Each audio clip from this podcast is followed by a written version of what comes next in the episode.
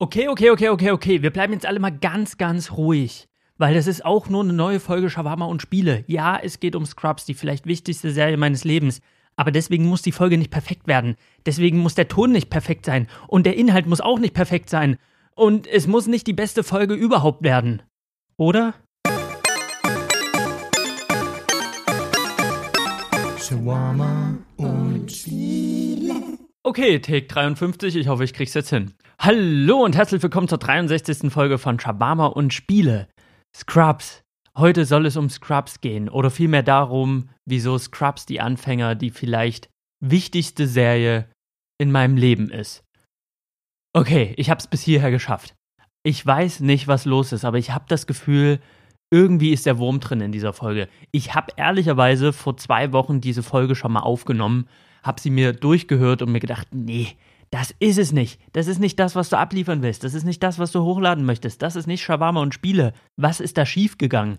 Und ich denke, der Grund war, ich wollte diese Folge perfekt machen, weil mir Scrubs so wichtig war, weil ich das Thema so aufgepauscht habe in meinem Kopf und ich dachte mir, es muss jetzt die Folge schlechthin sein, mit allem drum und dran. Beste Tonqualität, bester Inhalt, so viele Fun Facts zur Serie wie möglich droppen und was rauskam, war einfach ein ein Salat, der mir nicht gemundet hat. Und äh, wo ich gesagt habe, das, das wirst du nicht hochladen. Das ist auch nicht Shawarma und Spiele. Shawarma und Spiele ist aus dem Bauch hinaus äh, heraus und Shawarma und Spiele ist nicht, ich lese irgendwelche Fun Facts durch und baller die dann irgendwie raus oder erzähle irgendwelche Hintergrundinfos zu der Serie. Wer Qualität sucht, wer will, dass das wirklich haarscharf analysiert wird, der muss irgendwo anders hingehen. Sucht euch einen anderen Podcast bleibt erstmal hier und hört den, aber dann sucht euch einen anderen Podcast oder geht auf YouTube und hört euch dort irgendwelche und guckt euch dort irgendwelche Sachen an. Aber hier gibt es das nicht. Und deswegen, es war auch so, der Anstoß für die ganze Geschichte war auch, dass in meinem Leben sind so viele Dinge passiert und es gab so viele überraschende Wendungen. Mein Leben ist praktisch äh, losgefahren, hat Vollgas gegeben und ich saß in diesem Auto, das sich mein Leben schimpft, wie mein äh, alter Fahrlehrer und ich habe mich an dem Griff über der Tür festgeklammert und gebrüllt, nicht so schnell, Salim, nicht so schnell, hier ist eine 50er-Zone. Äh, genau so war das. Aber äh, wie das Leben halt so spielt, wenn das Leben losfährt, wenn das Leben losläuft, dann hat man manchmal keine andere Wahl, als einfach mitzulaufen. Und äh, ja, es gab ganz viele Dinge. Ich habe zum Beispiel meinen Job gekündigt, bei dem ich jetzt zwei Jahre tätig war neben meinem Studium. Und es war ein Job, der hat mir sehr, sehr viel Spaß gemacht. Und es war ein sehr, sehr tolles Team. Und ich bin da auch sehr, sehr ungern nur weggegangen. Aber ich habe einen Anruf bekommen, weil ich auf Praxissemestersuche war oder ich mache ein Praxissemester, brauchte deswegen ein Praktikum.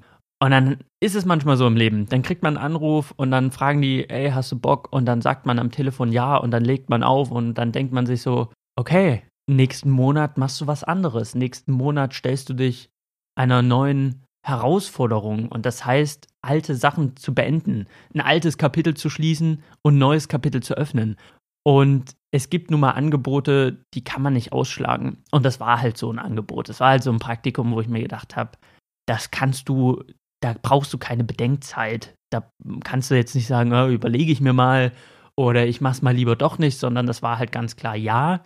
Erst ja sagen und dann realisieren, okay, das äh, ist jetzt mit Veränderungen verbunden. Ähm, zeitgleich oder relativ zeitgleich hat sich so herauskristallisiert, dass sich meine WG auflösen lösen wird.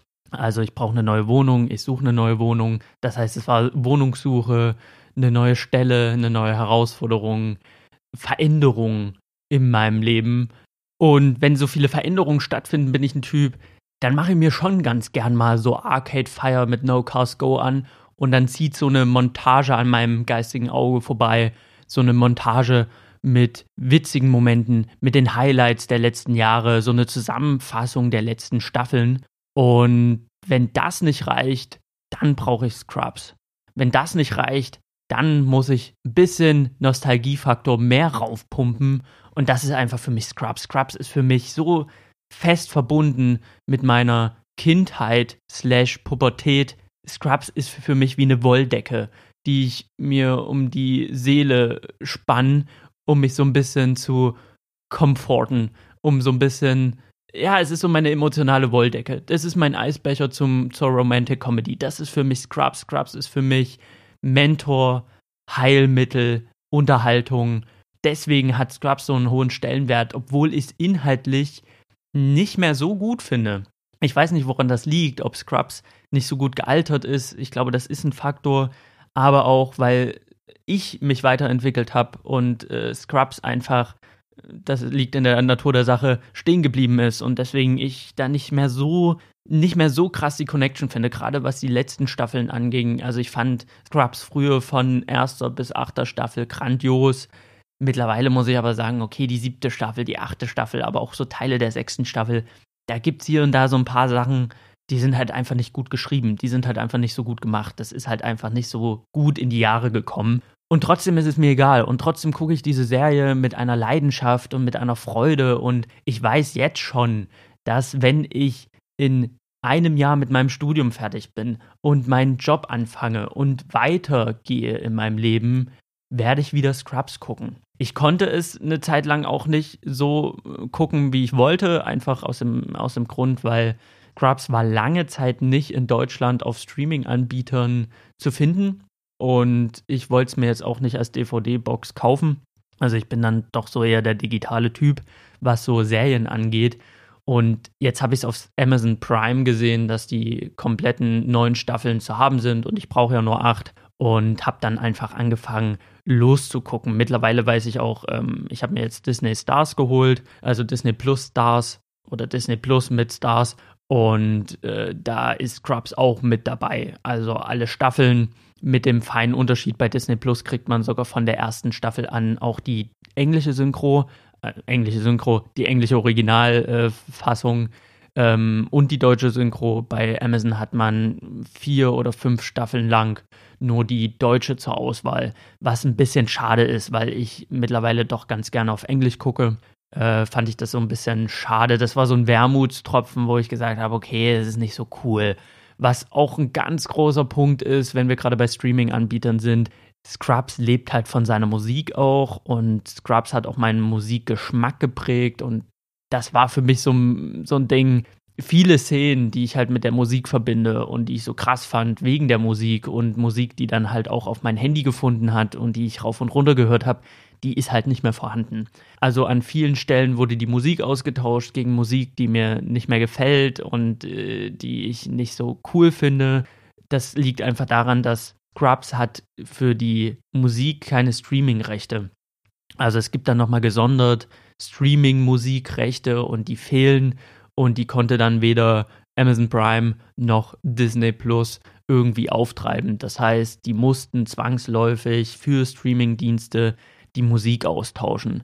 Und das ist natürlich ein Bummer. Also, das ist für mich der, der Musik so wichtig findet in Serien und der das so stark damit verknüpft. Und für eine Serie, die einfach meinen Musikgeschmack geprägt hat, ist es natürlich ziemlich kacke, wenn dann an den entscheidenden Stellen die Musik anders ist. Und das ist einfach von den zehn Änderungen, die es gibt, sind neun halt echt beschissen. Und die letzte, also eine, fand ich dann doch besser als das Original. Das war halt ein Glückstreffer, aber ansonsten ist es schon ein bisschen mau. Ja. Ja, Scrubs. Ich denke, die meisten Günschen Muddis unter euch, die werden Scrubs kennen und lieben. Für alle anderen, Scrubs ist eine Sitcom aus den USA, die 2001 das erste Mal auf Sendung ging, auf NBC und dann 2003, also zwei Jahre später, auf Pro7 lief und da bin ich dann auch in Kontakt gekommen auf Pro7 mit äh, Scrubs. Scrubs äh, ist von Bill Lawrence, der hat sich das alles ausgedacht. Die Idee hatte er, weil er mit seinem Studienkollegen, den Jonathan Doris, immer mal ein bisschen gequatscht hat. Und der Jonathan Doris äh, war damals Assistenzarzt, hat so seine Stories erzählt von seinem Krankenhausalltag. Und Bill Lawrence fand das so dufte, dass er sich gedacht hat, daraus muss man eine Serie machen. Und JD aus der Serie basiert auch lose auf Jonathan Doris, auf den echten Arzt, der heute immer noch als Arzt tätig ist und auch in der letzten Folge einen Cameo-Auftritt hat und den JD da auf seinem Weg nach draußen äh, Tschüss sagt.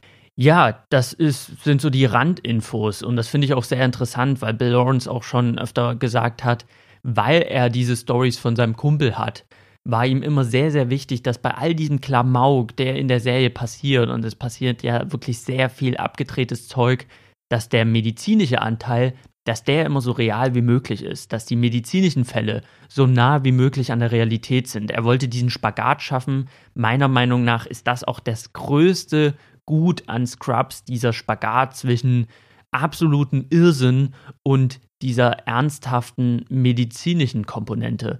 Denn dadurch entsteht ein Genre und Scrubs hat auch meine Liebe für dieses Genre geprägt. Dramedy. Ich habe eine absolute Schwäche für Dramedy. Ich liebe es, wenn es ein Film oder eine Serie schafft, mich zum Lachen zu bringen, aber auch zum Nachdenken oder zum Weinen oder zum Traurigsein. Wenn man mir beides bieten kann, dann hat man einfach gewonnen. Und Scrubs kann das einfach, wie keine andere Serie.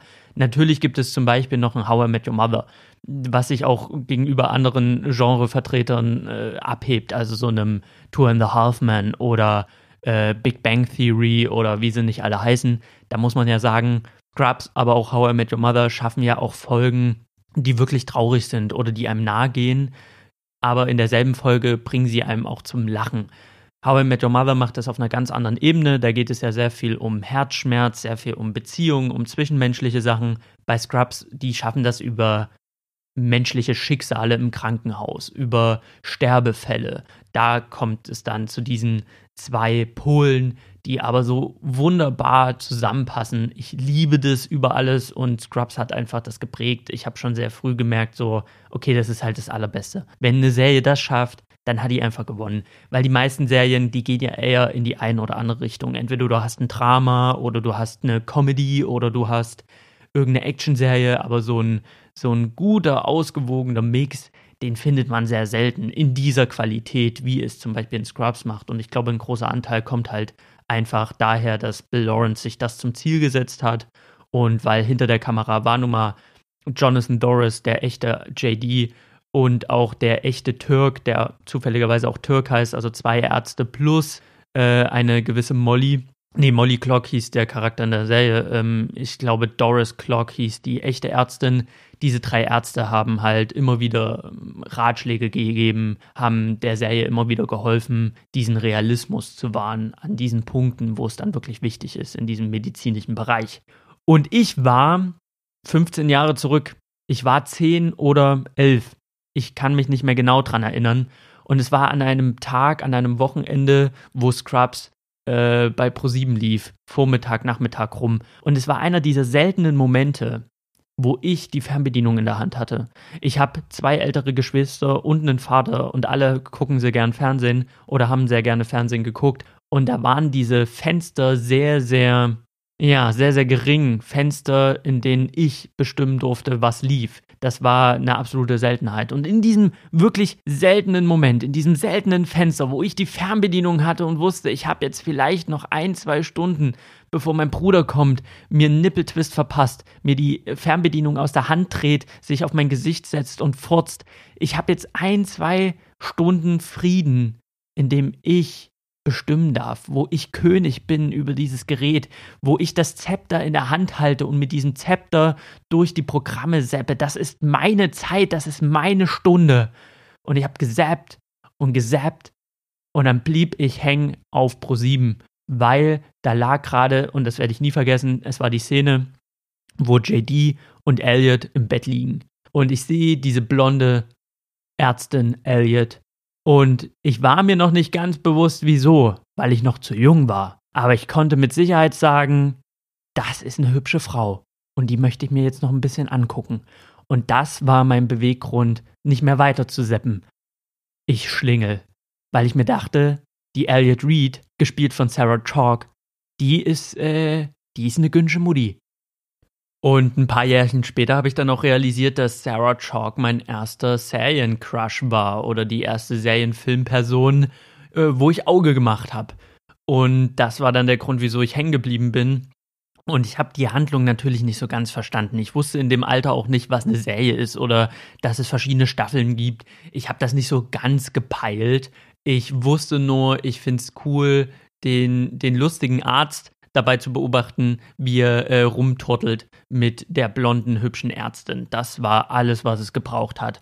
Und das Interessante ist eigentlich jetzt so im Nachhinein, die Serie hat für mich als kleiner Bub, obwohl ich sie nicht so wirklich verstanden habe, trotzdem funktioniert, weil diese übertreten Tagträume, dieses Überzeichnete, das war lustig genug, um mich zu unterhalten.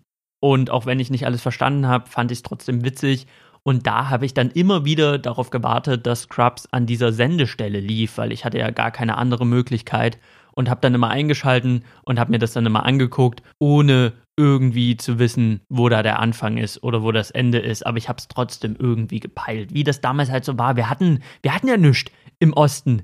Wir hatten nichts. Wir hatten Internet, das ging immer aus, wenn jemand angerufen hat. Wir hatten Internet, was irgendwie 20.000 Jahre gebraucht hat, irgendwas zu laden. Es gab keine Streaming-Anbieter. Man konnte nicht einfach auf Netflix gehen oder auf Amazon Prime oder auf Disney Plus und sich das alles reinballern. Das war alles nicht war alles nicht.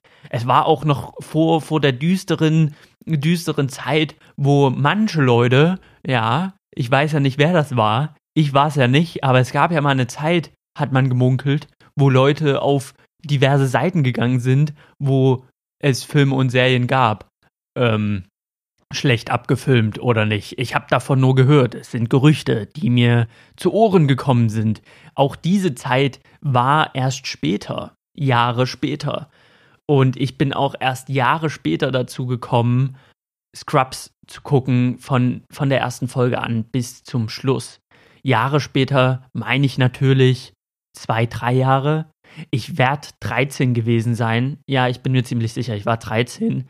Sonst passt das zeitlich nicht mehr mit den anderen Stories zusammen. Also ich glaube, mit 13 habe ich dann die erste Folge gesehen und war von dem Piloten absolut begeistert. Ich war dann auch ein bisschen älter und reifer. Ich habe auch ein bisschen mehr verstanden und ich fand einfach diesen quirligen, witzigen Arzt dabei zu beobachten, wie er in diesen Krankenhausalltag stolpert und versucht, diesen Krankenhals äh, Krankenhausalltag zu überstehen.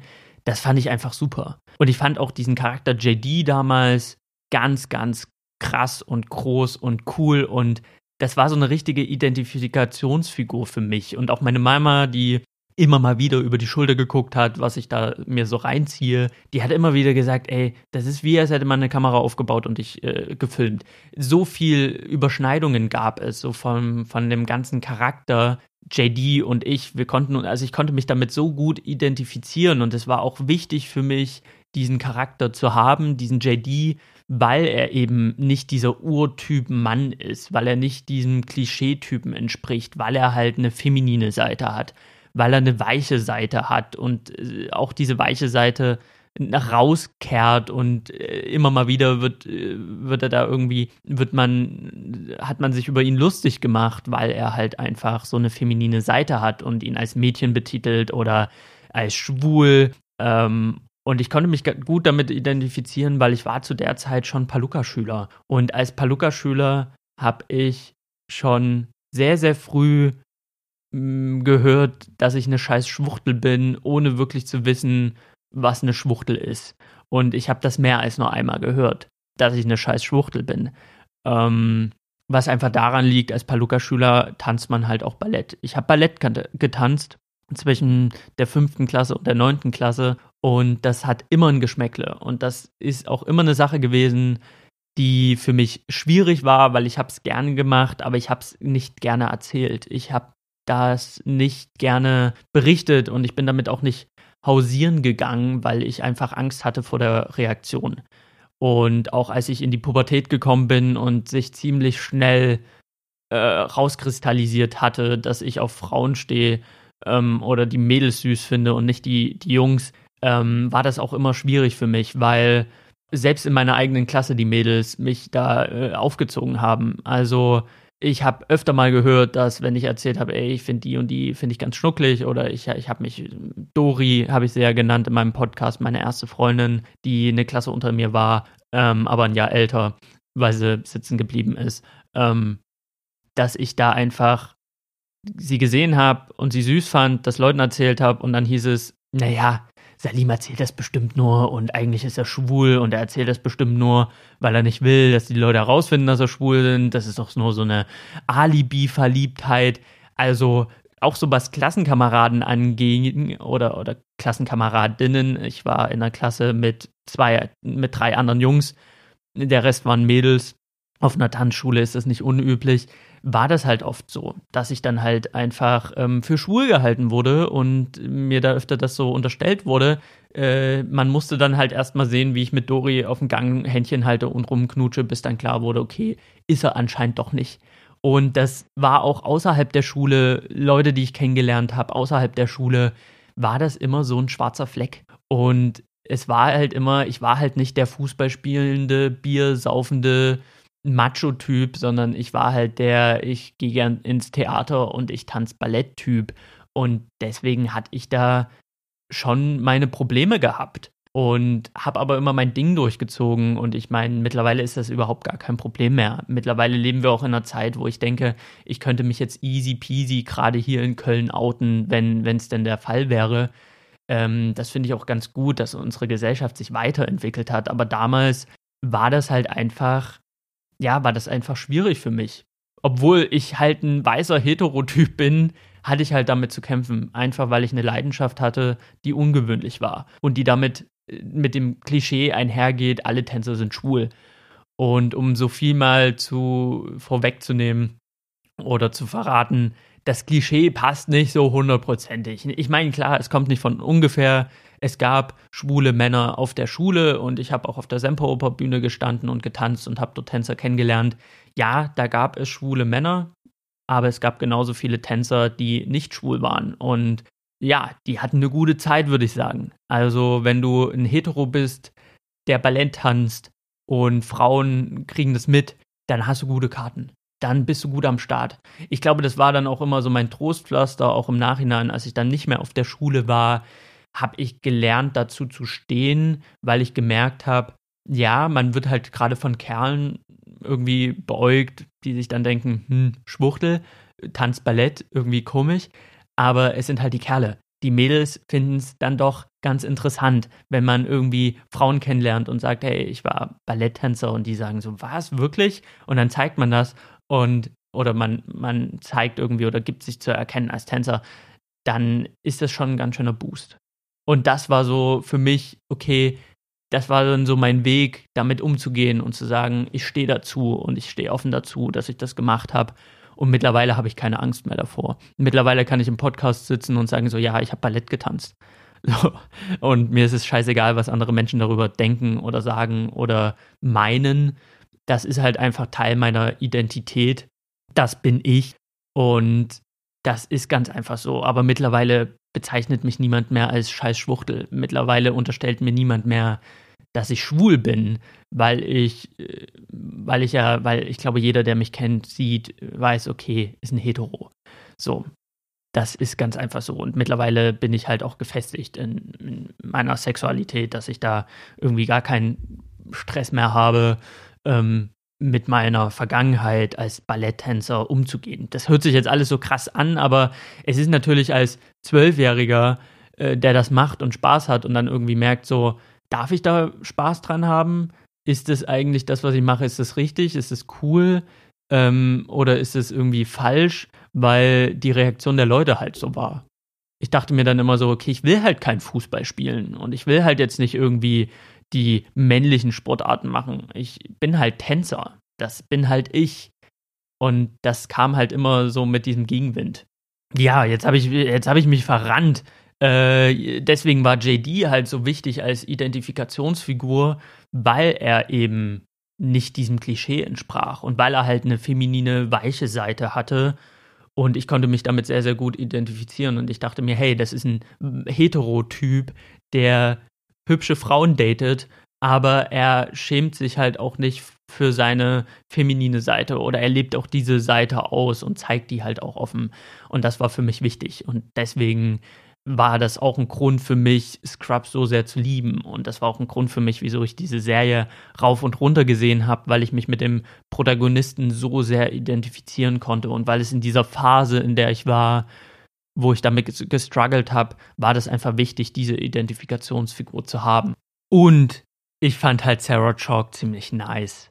Und Turk war halt so ein Freund, den man sich einfach gewünscht hat, aber irgendwie nie hatte, diese Bromance. Und jetzt, wo ich drüber nachdenke, Sarah Chalk als meine erste, mein erster Serien-Crush, muss ich feststellen, wieder einmal, dass im Laufe meines Lebens besonders blonde Frauen immer Schlüsselmomente eingenommen haben, obwohl ich jetzt keinen Typus habe. Also ich habe jetzt keine Präferenz und sage so, äh, mein, meine Traumfrau muss blond sein oder meine Traumfrau muss so und so aussehen. Das habe ich halt null. Also die Haarfarbe ist mir eigentlich völlig lax. Aber trotzdem muss ich immer wieder feststellen, dass als würde das Universum mir blonde Frauen schicken, um Schlüsselpositionen einzunehmen in meinem Leben. Mein Vater erzählt mir ganz oft, da kann ich mich kaum noch dran erinnern, da waren wir im Sinnbad in Dresden, das ist so ein äh, libanesisches Restaurant und da gab es immer mal so eine Bauchtanzshow und da war eine blonde Bauchtänzerin und als ich die das erste Mal gesehen habe, habe ich mich zu meinem Vater umgedreht und habe gesagt, wir müssen jetzt hier öfter essen gehen. Das war so, ich glaube, das war noch vor meinem Seriencrush, dachte ich mir so, hm, ja, finde ich ganz, finde ich ganz schick, so, finde ich ganz süß. Ähm, und dann hatte ich halt die Sarah Chalk als mein Seriencrush. Meine Lieblingsfolgen der Tagesschau sind mit der äh, Judith Rakers, die auch blond ist. Und meine aktuelle Lieblingsvirologin ist Sandra Ziesek, die auch blond ist.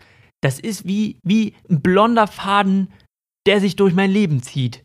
Und das, äh, das ist verrückt. Ich, ich kann euch sagen, es würde mich nicht verwundern, wenn ich irgendwann äh, mein zweites Baby, mein zweites Kind aus der Windel hole und die Windel wechsle und dabei einen Moment habe der Realisation, wo ich merke, die Frau meiner Kinder ist blond. Schon wieder eine blonde Frau im Laufe meines Lebens. Es würde mich nicht wundern, dass ich diesen Realisierungspunkt dann erst habe. Aber gut, wieso ist Scrubs die Anfänger jetzt die wichtigste Serie meines Lebens?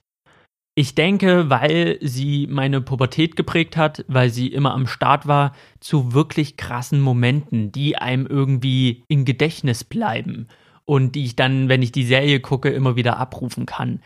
Also das erste Mal verliebt sein. Ich war verliebt in Dori. Dori war eine Klasse unter mir, Dori war ein Jahr älter und ich war 14 oder Anfang 14, Ende 13 in dem, in dem Abschnitt meines Lebens und ich war verliebt. Ich habe sie gesehen und ich war verliebt. Ich habe da im Podcast hundertprozentig schon mal drüber geredet. Ähm, ich, hab, ich war verliebt und irgendwie hatten wir dann unser erstes Date, ganz unschuldig an der Elbe, haben da rumgesessen, haben dann rumgeknutscht und es war meine erste Freundin. Und als ich dann von diesem Date wieder zurückgekommen bin, habe ich Scrubs geguckt. Und dadurch ist das halt verknüpft. Erstes Date, erstes Mal rumknutschen, danach nach Hause Scrubs gucken und Scrubs sehen und irgendwie diese, diese Verknüpfung haben mit diesem einzigartigen Moment. Als Dory dann entschieden hat, dass er doch keine Lust mehr auf mich hat, ein paar Monate später und die Sache beendet hat, hat mir das mein Herz gebrochen und ich hatte das erste Mal in meinem Leben eine Trennung. Ich hatte das erste Mal in meinem Leben Herzschmerz und ich habe Scrubs geguckt. Und da haben mich dann natürlich besonders die Folgen angesprochen, wo JD durch eine Trennung durch ist. Entweder weil er sich gerade wieder von Elliot getrennt hat oder Elliot wiederhaben wollte oder als er mit der jungen 21-Jährigen zusammen war und sich mit der, äh, von ihr getrennt hat, nachdem die sich das Grundstück geholt haben. Also diese Trennungsfolgen haben mich dann natürlich in dem Moment besonders abgeholt.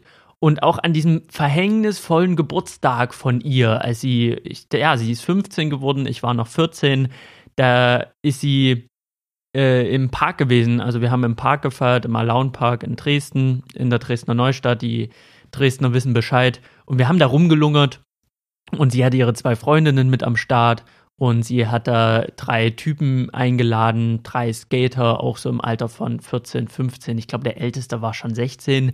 Und die haben dann mit uns dort den Geburtstag gefeiert.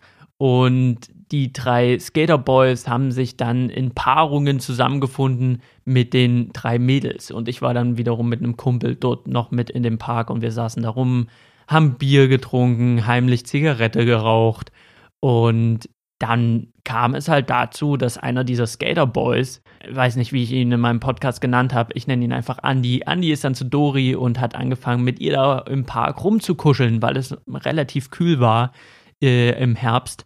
Und hat dann auch angefangen, mit ihr rumzuknutschen. Und Dori hat dann ihre Party vom Park zu sich nach Hause verlegt. Und die anderen zwei Kerle haben sich dann wiederum mit den anderen zwei Mädels rumgebissen. Und dann sind die halt, ja, zu Dori nach Hause und wir halt mit. Und während die drei Kerle mit den drei Mädels in Doris Zimmer angefangen haben, weiter rumzuknutschen, war ich im Gästezimmer nebenan und wusste, dass zwei Türen weiter das Mädchen, in das ich verliebt bin, gerade mit einem Typen rumknutscht.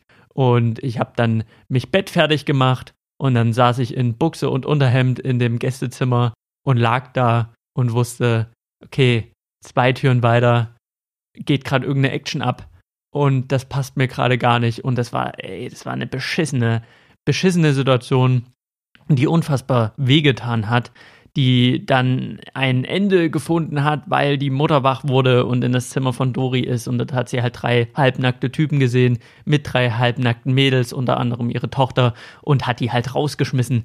Dummerweise halt auch mich, weil sie ist dann ins Gästezimmer gekommen und ich lag da und habe so getan, als würde ich schlafen, obwohl ich ganz genau gehört habe, wie da ein unfassbares Geschrei im Nebenzimmer äh, abging und dann hat sie mich rausgeworfen, obwohl ich nichts gemacht habe. Und ich habe ihr auch gesagt, ich habe doch nichts gemacht. Das sind doch die drei Typen dort, die mit den Mädels rumknutschen. Ich habe mit niemandem rumgeknutscht. Ich will hier einfach nur liegen. Ich will hier einfach nur liegen in meinem warmen Bett, in diesem warmen Gästebett. Ich will hier einfach nicht weg, bitte. Und sie hat mich einfach rausgeworfen. Sie hat gesagt, raus jetzt, raus, Salim, ich bin so enttäuscht von dir. Und ich war so, hey, ich habe das doch nicht gedeckt. Ich habe doch damit nichts zu tun, was in dem Nebenzimmer vonstatten geht. Und dass die miteinander rummachen. Das ist doch nicht, das ist doch nicht mein Brot. Ich, ich war ein lieber Junge. Ich war ein lieber 14-jähriger Junge, der hier im Unterhemd und Buchse im Gästezimmer liegt und nichts macht. Aber ich musste dann halt auch gehen. Ich wurde rausgeschmissen mit den Jungs. Ich habe mein T-Shirt nicht gefunden. Die Mutter hat mich angebrüllt, ich soll jetzt endlich aus ihrer Wohnung verschwinden. Ich habe gesagt, ich finde mein T-Shirt nicht. Sie hat gesagt, du gehst jetzt. Sie bringt dir dein T-Shirt dann in die Schule am Montag.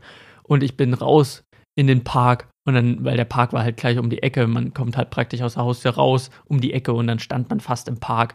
Und dann stand ich im Malaunpark im Unterhemd, hab mir einen Ast abgefroren. Es war super scheiße. Und dann war ich auch noch mit diesen drei Typen, die ich nicht leiden konnte, in diesem Park und mit dem Typen, der mit mit dem Mädchen rumgemacht hat, was ich halt echt, echt geliebt habe. Und die standen da, die konnten nicht nach Hause, weil sie alle gesagt haben, ich kann jetzt nicht mitten in der Nacht nach Hause, weil meine Eltern bringen mich um. Aber meine Mutter war halt ziemlich cool und ich wusste, meine Mutter ist ziemlich cool und ich kann dir das erklären und ich wusste, ich kann jetzt easy nach Hause gehen, ist überhaupt gar kein Stress. Meine Mama würde mir da nie Stress machen, weil sie einfach die Beste ist und dann habe ich diese Typen da gesehen und ich hatte ein bisschen Mitleid, weil ich mir dachte, naja, du kannst sie jetzt auch nicht in der Kälte stehen lassen und wenn die nicht nach Hause können, ist doch alles kacke. Also habe ich die mit zu mir genommen. Und dann sind die drei Typen und mein Kumpel, der noch mit dabei war, wir sind dann zu mir gefahren.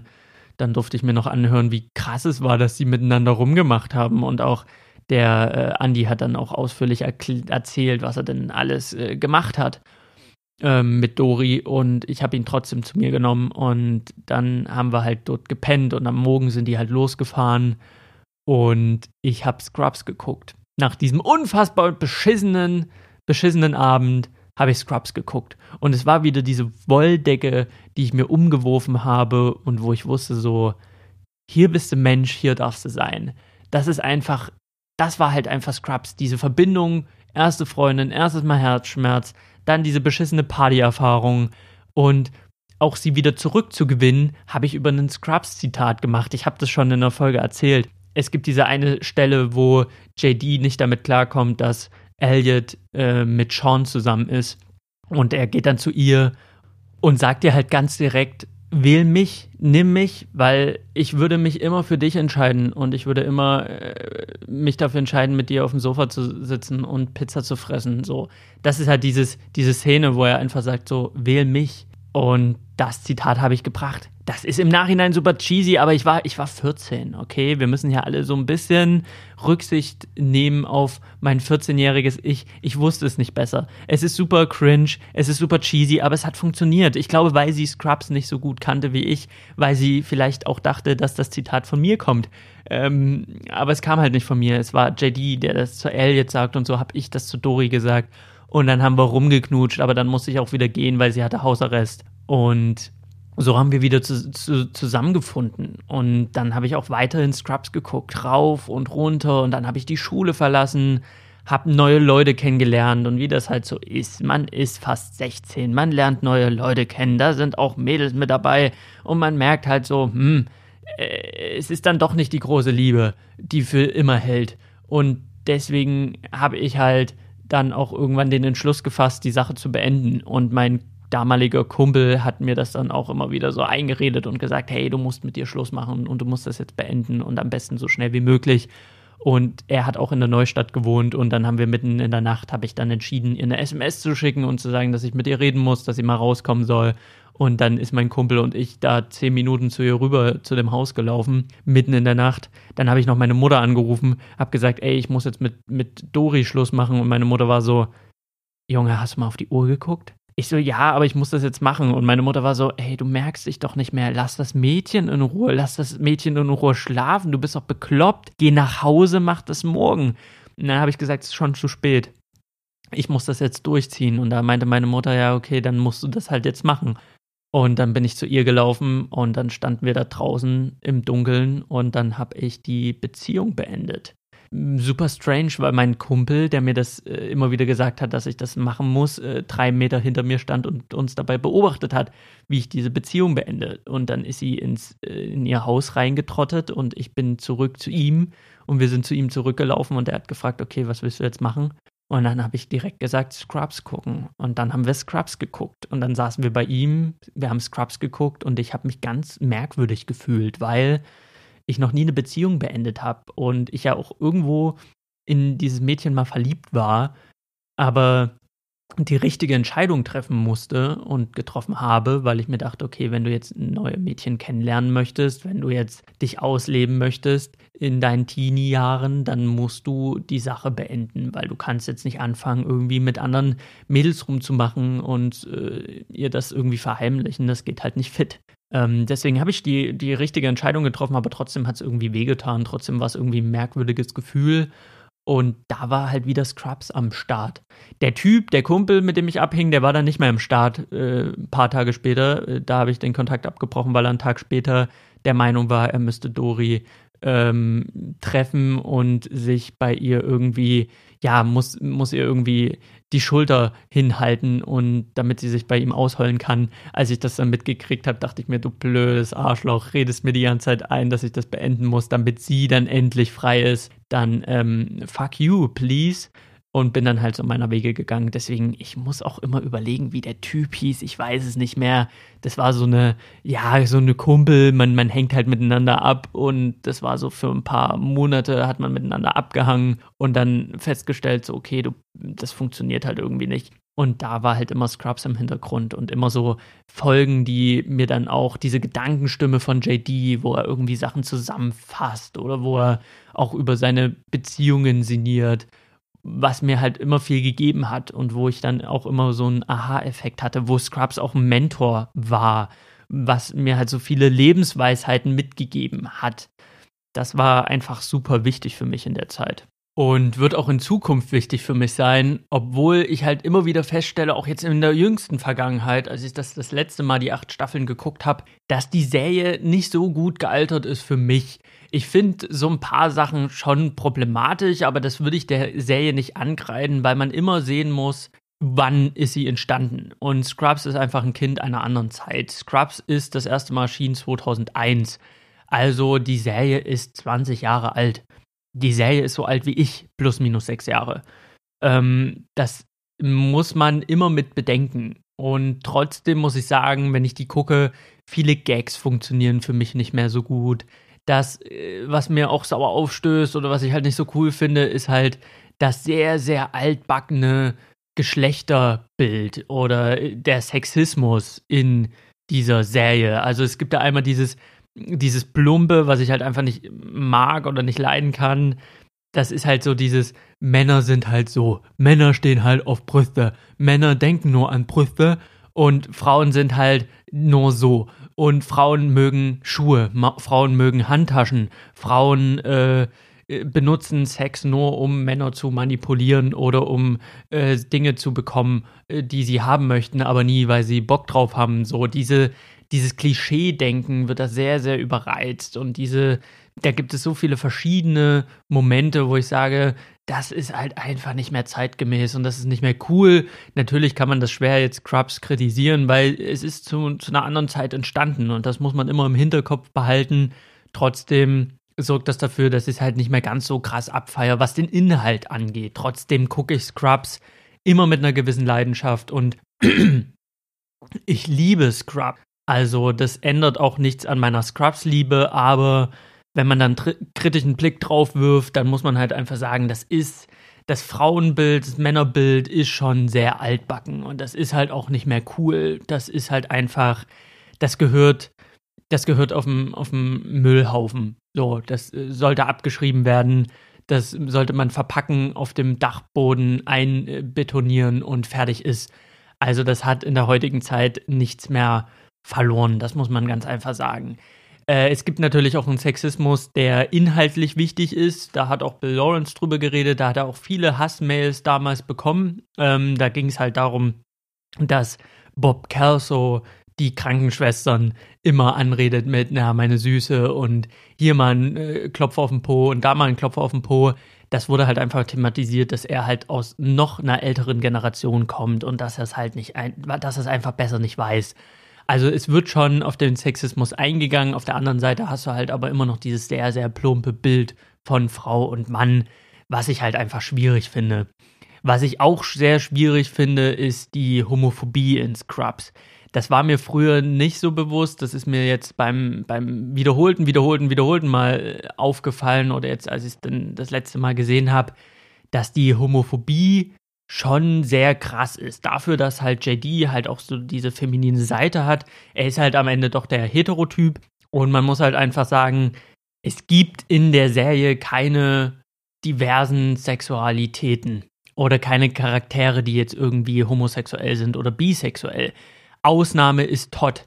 Todd ist am Ende, äh, ja, outet er sich als bi, aber das ist ein Charakter, der ist halt der, der perverse, Schmutzfink, der, der wirklich abartig ist und der die ganze Zeit in jeder Folge sexuell belästigt. Der, der Pervert, der ist am Ende der Bisexuelle. Was natürlich eine schwierige Aussage ist, finde ich. Also es gibt keinen keinen Charakter, Identifikationscharakter für Homosexuelle oder für äh, Menschen, die eine andere sexuelle äh, Ausrichtung haben, außer heterosexuell. Und das ist noch gar nicht mal so schlimm, muss ich sagen. Also das ist jetzt nicht so, das muss es jetzt nicht sein, man muss das auch nicht forcieren. Ich sehe das aber insofern kritisch, weil wenn man das schon nicht hat, man muss es ja nicht haben, dann darf es aber auch nicht in die andere Richtung schlagen und das tut es bei Scrubs. Bei Scrubs geht es halt doch stark in die homophobe Richtung. Also wie oft schwul als Schimpfwort äh, benutzt wird in der Serie, das ist schon enorm. Also wirklich jede dritte Folge wird jemand als schwul bezeichnet und das wird als Schimpfwort benutzt und als Negativwort. Also es ist sehr negativ belastet äh, in dieser Serie, in diesem Serienkosmos schwul zu sein homosexuelle Charaktere, die auftreten, sind immer überzeichnet. Also es gibt diesen äh, schwulen Mann in der Cafeteria, der halt, äh, weil ich jetzt kein besseres Wort finde, sage ich, der halt rumschwuchtelt und um einen Schokokuchen zu haben, muss man sich als Mann den Nippel reiben und dann kriegt man den Schokokuchen und dann ist es halt sehr tuntig. Diese tuntige Darstellung von einem schwulen Mann oder die schwulen Männer auf der Terrasse von JD und JD verscheucht die halt, als wären es irgendwie, als wäre es Ungeziefer mit dem Besen. Ja, ich finde die Szene lustig. Das muss ich ganz ehrlich sein. Die finde ich schon witzig, wie er, wie er da mit dem Besen rumwedelt und, und brüllt, verschwindet, ihr ollen Tucken. Das finde ich witzig, aber es ist natürlich so, die, die schwulen älteren Männer, die sind dann halt auch sehr klischee überzeichnet, klischee schwul das finde ich einfach ist keine, kein cooler Signal von Scrubs und das ist auch keine coole Darstellung oder gute Darstellung von ähm, homosexuellen Menschen. Äh, das finde ich einfach nicht so, nicht so cool, aber das ist halt auch wieder der Zeit geschuldet. Das muss man ganz einfach so sagen. Also es gibt einen schwulen Mann in einer Folge, der nicht klischee-schwul ist und das ist er auch nur, damit der Plot-Twist am Ende klappt weil Türk und JD davon ausgehen, dass er eine Freundin hat, die Tracy, oder ihr, ihr, ihre Freundin, die Freundin Tracy. am Ende stellt sich heraus, es ist Tracy der Mann. Und das ist der Plot-Twist. Und damit der funktioniert, darf er natürlich nicht off off äh, offensichtlich schwul sein. Und er ist der einzige, in Anführungsstrichen, normale Charakter, der homosexuell ist. Und das halt nur für einen Plot-Twist, das ist ein bisschen schwach. Und es ist auch genau in der Folge, wo Türk sich offen homophob hinstellt als einer der Protagonisten. Ein Protagonist, der sehr beliebt ist, den man irgendwie feiert für seine coole Art. Er steht halt vor dem Patienten und sagt, ich mag es einfach nicht, wenn Männer sich küssen oder wenn zwischen einem Mann keine Distanz mehr ist. Also er formuliert offen homophob. Und das finde ich nicht so cool. Also das finde ich, ähm, natürlich gucke ich mir die Serie trotzdem gerne an und weiß das einzuordnen, das zeitlich einzuordnen. Trotzdem finde ich das ein sehr, sehr schwieriges Signal ähm, besonders in unserer heutigen Zeit. Und klar, es wird sich immer darüber aufgeregt, dass Netflix versucht, krampfhaft diverse Charaktere in ihre Serien einzubauen. Und dann muss es halt den schwulen schwarzen Mann geben. Ja, das wirkt oft forciert und das wirkt oft ein bisschen mit dem Holzhammer. Das gebe ich zu und das finde ich auch äh, manchmal sehr ungeschickt und auch zu kritisieren. Aber die Idee dahinter, finde ich, ist eine wichtige. Die Idee dahinter ist halt einfach, dass gerade Scrubs, wenn man bedenkt, dass ich das in meiner Jugend geguckt habe, in meinem äh, so wichtig war, in meinem Teenager heranwachsen Alter, war diese Serie sehr sehr wichtig und auch wenn viele Leute mich für schwul gehalten haben, war ich es nicht und ich konnte diese Serie gucken und ich konnte mich mit JD identifizieren. Aber nehmen wir mal an, ich wäre schwul gewesen. Ich wäre in der Pubertät gelandet und hätte in der Pubertät festgestellt, ich stehe halt nicht auf Dori, sondern ich stehe halt auf Alex dann wäre das halt so gewesen. Und dann hätte ich eine Serie geguckt, wo mir in jeder dritten Folge unterbewusst oder bewusst äh, signalisiert wird, schwul sein ist scheiße. Schwul sein ist was Schlechtes. Schwul sein ist eine Beleidigung. Und JD hat Angst davor, dass Leute ihn für schwul halten. Ähm, dass das halt immer diese negative Belastung hat. Und wenn ein schwuler Charakter aufkreuzt, dann ist es halt immer überzeichnet. Es ist halt immer immer eine überzeichnete Version davon. Es gibt keine Identifikationsmöglichkeit. Homosexualität ist dort ein absolutes Tabu und ist immer negativ belastet. Und wenn man das dann als Heranwachsender sieht und merkt, über diese Serie mitbekommt, und das ist nun einfach mal so, dass Medien uns prägen. Medien prägen uns, ob das Serien sind, Filme sind, Bücher sind, die prägen uns und die prägen uns besonders in einer Zeit, wo wir gerade geformt werden und das ist nun mal unsere Pubertät und wenn man da immer wieder signalisiert bekommt, das, was ich empfinde, das, was ich fühle, das ist nicht normal. Und das ist nicht nur normal, sondern das ist auch irgendwie schlecht. Wenn man dieses Signal die ganze Zeit bekommt, finde ich einfach kritisch das finde ich einfach nicht cool. Ähm, das ist einfach problematisch und dann finde ich im Umkehrschluss das auch unterstützenswert, dass Netflix zum Beispiel mit Stranger Things um die Ecke kommt und da ist ein Charakter und der Charakter ist cool und der ist witzig und dieser Charakter ist irgendwie toll und am Ende stellt sich heraus, der Charakter ist homosexuell. Und das ist so eine Randnotiz, die passiert. Und es ist, ein es ist eine Identifikationsmöglichkeit. Oder bei Sex Education, dass die Darstellung da nicht so überzeichnet ist und dass die Darstellung nicht jeglichen Rahmen sprengt, sondern dass es da einfach die Möglichkeit gibt und dass es deutliche Signale gibt für heranwachsende homosexuelle Menschen oder bisexuelle Menschen oder transsexuelle Menschen, die heranwachsen und die über diese Serien und Filme einfach das Signal bekommen, das ist nichts Falsches und das ist nicht anormal und das ist nichts, wofür du dich schämen brauchst und das ist nichts Negatives, was du fühlst und empfindest. Dieses Signal ist wichtig. Und ich finde das immer schwierig, wenn der, wenn der, wenn man sich dann so hinstellt als hetero und dann sagt so, äh, so eine Scheiße und das hat ja früher nie gebraucht. Ja, du hast es früher nie gebraucht und du brauchst es auch heute nicht. Ich brauche das auch nicht. Aber es geht halt nicht um mich. Es geht dann in diesem Fall nicht darum. Und na klar kann man darüber diskutieren, wie forciert muss das sein. Aber wenn es sich organisch ergibt oder sich organisch anfühlt, wie bei einem Stranger Things, es hat sich nicht aufgezwungen gefühlt, dass dieser Charakter homosexuell ist. Nicht zu einer Sekunde. Und auch bei Sex Education hatte ich nicht das Gefühl, dass es so reingeschrieben wurde, so reingezwängt wurde, dass es so ist, wie es ist. Und ich finde auch bei einem The Last of Us, dass Ellie auf Frauen steht, finde ich alles andere als schlimm. Und dass es wichtig ist, dass wir diese Signale immer wieder bekommen, dass das wichtig ist, zeigt zum Beispiel bei einem The Last of Us der Shitstorm. Das Spiel war noch gar nicht raus, da gab es einen riesen Shitstorm, weil Ellie homosexuell ist. Und dann hat man Sachen gelesen wie, ja, das kann ja nicht sein, die einzige, die immun ist gegen das Virus, die äh, wird sich nicht weiter vermehren und das ist doch völliger Hirnriss, dass man die Story so schreibt. Und ich denke mir so, eine Frau ist doch keine Gebärmaschine für die Menschheit.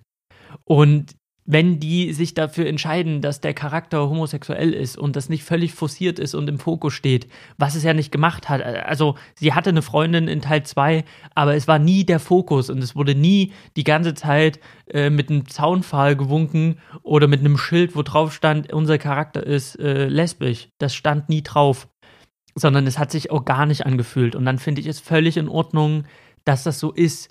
Und ich finde auch die Argumentation, dass solche Charaktere immer eine Story-Legitimation brauchen, finde ich halt wirklich schwierig. Also es heißt ja dann immer, ja, das hat ja nichts, da, also das bringt ja die Story nicht voran, dass sie auf Frauen steht. Oder das bringt ja nicht die Story äh, voran, dass dieser Mann schwul ist. Ja, aber bringt es die Story voran, dass äh, Charakter XY hetero ist? Nee, es ist das, was wir voraussetzen. Wir setzen in unseren Köpfen voraus, ein Mensch ist erstmal immer hetero. Und alles andere ist eine Anomalie, die eine Berechtigung braucht in der Story. Und das finde ich äußerst, äußerst schwierig. Und deswegen unterstütze ich eigentlich auch, dass man eine Diversität hat, weil am Ende des Tages interessiert es mich halt auch nicht.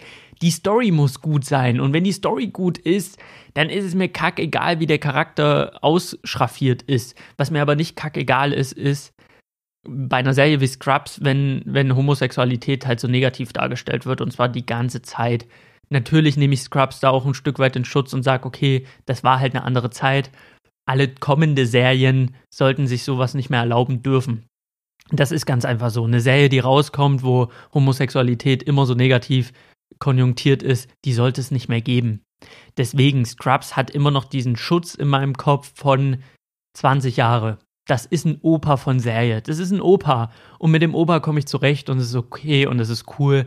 Aber kommende Serien sollten diese Fehler nicht mehr machen. Kommende Serien sollten dieses Thema nicht mehr so behandeln, wie es in Scrubs behandelt hat.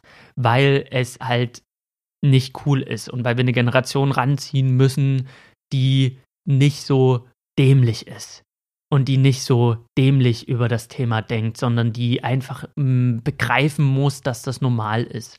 Und ich merke das halt an älteren Generationen, bei denen dieses Gedankengut noch nicht rausgespült ist. Ich merke das beim Grillen zum Beispiel. Ich bin beim Grillen und ähm, ein, ein der, der Bruder von meinem Stiefvater zum Beispiel, der echt das nicht böse meint, aber mir dann halt so im Nebensatz erzählt, so, ja, ich war ja auch mal in Köln und da war ich in einer Bar und naja, ich sag mal so, da musste man schon mit dem Arsch an der Wand laufen. Hahaha ha, ha, und hat halt einen Witz gemacht. Und er hat's witzig gemeint. Der hat das nicht böse gemeint und er ist auch nicht homophob, will ich hoffen. Aber allein dieser Spruch so, okay, er war halt in einer Kölner Bar, hat dort Männer gesehen und weil er diese Männer gesehen hat, musste er dann äh, auf der Toilette mit dem Arsch an der Wand laufen. Und diesen Joke, diese Jokes, die kommen, die habe ich schon so oft gehört. Und dann muss ich halt einfach sagen, so, ey, ich habe in der Paluca-Schule habe ich unter der Dusche gestanden nach dem Training mit schwulen Männern und die haben mir weder was abgeguckt, noch sind die mir zu nahe gekommen noch äh, ist sonst da irgendwas passiert. Auch diese Denke, dass schwule Männer grundsätzlich auf Männer stehen, ist halt auch falsch. Also wenn ich jetzt die drei schwulen Männer in meinem Studiengang frage, ob sie mich attraktiv finden, muss ich davon ausgehen oder gehe ich stark davon aus, dass ich dreimal eine eher unschmeichelhafte Antwort bekomme, die meinem Ego kränklich sein wird. Das ist ganz einfach so. Und ich glaube, solange dieses Gedankengut vorherrscht, müssen Medien erziehen. Und Medien erziehen ganz einfach, auch wenn sie das nicht groß und fett draufstehen haben. Es ist nun mal das, was uns prägt. Videospiele, Serien, Filme, Popkultur. Das ist das, was uns prägt. Und ja, es braucht keine J.K. Rowling, die sagt, Dumbledore ist schwul. Das ist nicht das, was wir brauchen. Und das ist auch nicht das, was, was die Leute wollen. Das, was wir aber brauchen, ist halt einfach so eine Selbstverständlichkeit eine Selbstverständlichkeit, dass bei einer Serie XY der Charakter XY eine andere sexuelle Orientierung hat, außer heterosexuell. und dass das nicht unbedingt die Story vorantreiben muss, dass es da keine Legitimation seitens der Story geben braucht. Da an diesem Punkt müssten wir hin. Und deswegen ist, ja, wiederholt, ich wiederhole mich, äh, Scrubs einfach ein Relikt aus einer anderen Zeit und ich spreche es halt an, um zu sagen, so, ja, ich liebe diese Serie und ich werde sie immer lieben, aber die Darstellung der Sexismus, die Darstellung Mann-Frau, die Homophobie, die sich einfach durch, durch diese Serie zieht, die sind nicht cool. Und ich erkenne das an, als das ist nicht mehr cool und das ist nicht mehr zeitgemäß. Aber das hindert mich nicht daran, meine Freude mit der Serie zu haben. Da differenziere ich einfach. So, abschließend wollte ich jetzt noch meine Top 5 Folgen besprechen. Und ich habe überlegt, welche fünf Folgen ich nehme. Und ich denke auch, dass am Ende der Folge, wenn ich die Folge dann nochmal nachhöre und schneide, würde ich mir denken, hm, hättest du mal lieber die anderen fünf genommen. Und nächste Woche werde ich mir sicherlich denken, na, die Folge hätte es eigentlich auch verdient. Deswegen ist das jetzt kein festes Ranking. Das ist jetzt nicht die fünf of all time, aber das sind so fünf Folgen, die ich mir rausgepickt habe, die ich irgendwie besonders fand, wo ich gesagt habe, da, die pick ich mir raus, da mache ich meine Top 5. Nummer 5 ist mein Recht auf ein Dankeschön ist die achte Folge der fünften Staffel.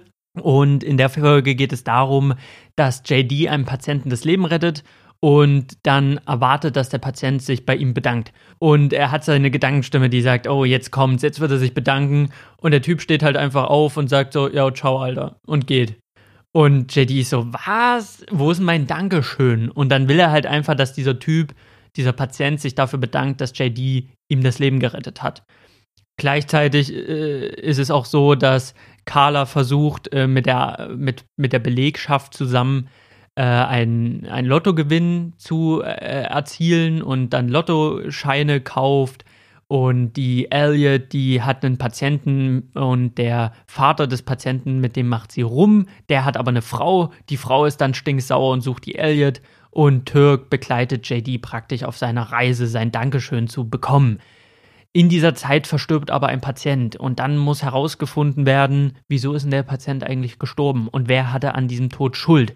Und dann wird ein Gremium zusammengerufen und dann müssen Carla, Elliot, Turk und JD sich vor diesem Gremium rechtfertigen und erklären, was denn da passiert ist. Und so ist die Folge aufgebaut. Das heißt, sie finden in diesem Gremium zusammen und dann in der Retroperspektive wird dann halt beleuchtet, welche Sachen haben dazu geführt, dass dieser Mann stirbt und niemand ihm geholfen hat oder er nicht die medizinische Hilfe bekommen hat, der, die eigentlich ihm zugestanden hätte.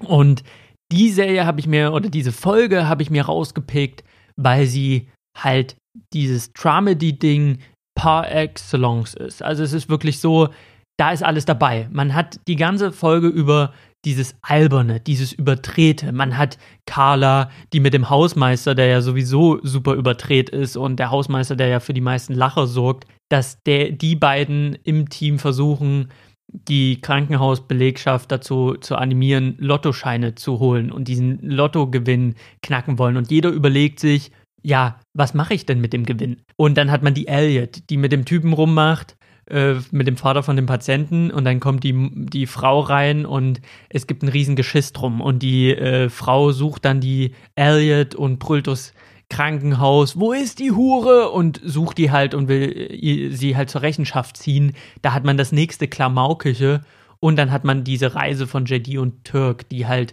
zu diesem Patienten fahren und der hat auch so eine Emu-Farm und da sind diese riesigen Vögel und die müssen da durch diesen Garten durch, wo diese riesigen Vögel sind, bis zu diesem Typen. Und das ist alles so lustig und so klamaukig. Aber dann steckt da auch so viel mehr drin, wie zum Beispiel die Szene, wo JD den Patienten zur Rede stellt und sagt, hey, Sie haben sich gar nicht bei mir bedankt.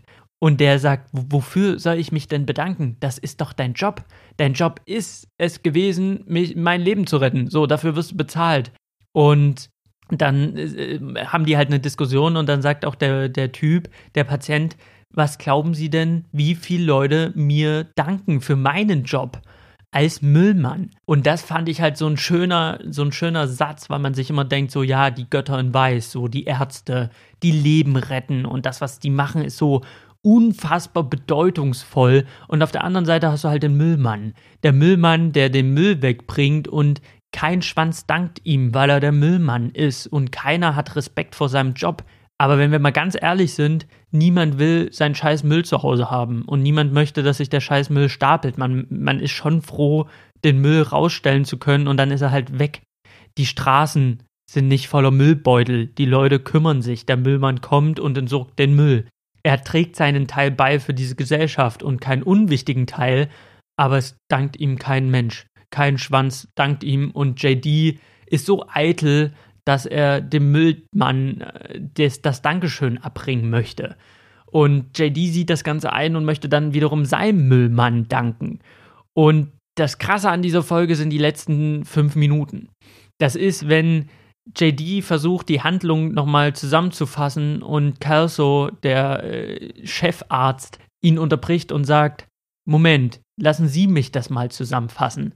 Als Ihr Patient angefangen hat, Blut zu husten, haben Sie auf den Müllmann gewartet, um ihm zu danken. Die Ärztin, die sie vertreten soll, war verhindert. Und dann sieht man halt, dass die Frau von dem Ehemann, die hat die Elliot dann gefunden und verprügelt und mit Tape an die Wand geklatscht. Und sie konnte sich nicht mehr bewegen, weil sie zugetaped war. Die Ärztin, die ihn vertreten wollte, war nicht da, die war verhindert. Der Chirurg, der hätte da sein können, der stand im Stau, weil er JD zu diesem Patienten geführt hat und die Krankenhausbelegschaft war damit beschäftigt, einen Lottogewinn einzufahren. Und dadurch ist der Patient dann am Ende unter den ja, unerfahrenen Händen der, der Assistenzärzte weggestorben. Und dann sieht man halt, wie die Assistenzärzte um diesen Patienten rumstehen, völlig gestresst und überfordert und alles geben, um ihn zu retten und es am Ende nicht schaffen. Und das fasst das alles so zusammen. Und natürlich sind diese Handlungsstränge super unrealistisch und sind super überdreht und weit weg von der Realität. Und trotzdem ist es halt, einem bleibt so das Lachen im Hals stecken, weil man halt diese verschiedenen äh, Storystränge hat und man verfolgt die Folge über diese Storystränge und man lacht und man hat seine Freude und auf einmal kippt die Stimmung. Die Stimmung kippt in dem Moment, wo Kerl so sagt, lassen Sie mich das zusammenfassen, als der Patient angefangen hat, Blut zu husten, da wart ihr alle irgendwie verhindert wegen irgendeinem Quatsch. Und das bringt dann halt wieder dieses Klamaukische zusammen mit dem Reali mit dem, mit dem Alltag in einer Praxis oder mit dem Alltag in einer Klinik. Da gibt es nun mal Menschen, die sterbenskrank sind, die schlimm krank sind und Menschen, die sterben. Und auf einmal wird man wieder so zurückgeholt in, in die reale Komponente von Scrubs. Und diese Fallhöhe ist halt so hoch, weil die Folge so unfassbar klamaukig ist und weil die Folge so witzig ist. Und in den letzten fünf Minuten rauscht das so ab. Und es rauscht so in den Keller. Und man sitzt so da und denkt sich so, ja, fuck, es ist halt ein Patient gestorben, weil alle irgendwie ihren Spaß hatten.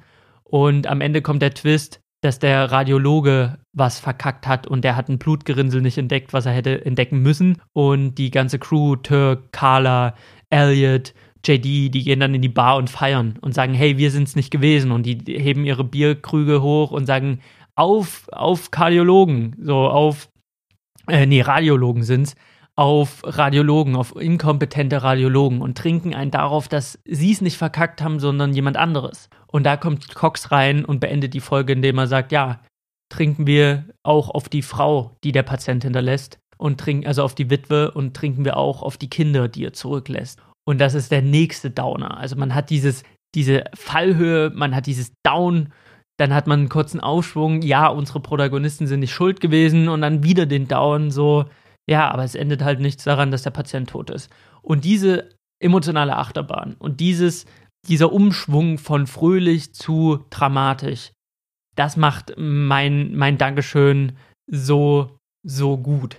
Und deswegen habe ich es auch ausgewählt, weil es halt so par excellence ist, weil es halt so Sinnbild ist für diese Serie und weil es halt Dramedy ist at its best. Es ist dieses Lachen mit dem, das Lachen, was im Halse stecken bleibt.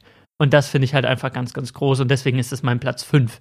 Mein Platz 4 ist meine Laudatio. Habe ich ausgewählt, weil es einer meiner absoluten Lieblingsfolgen ist.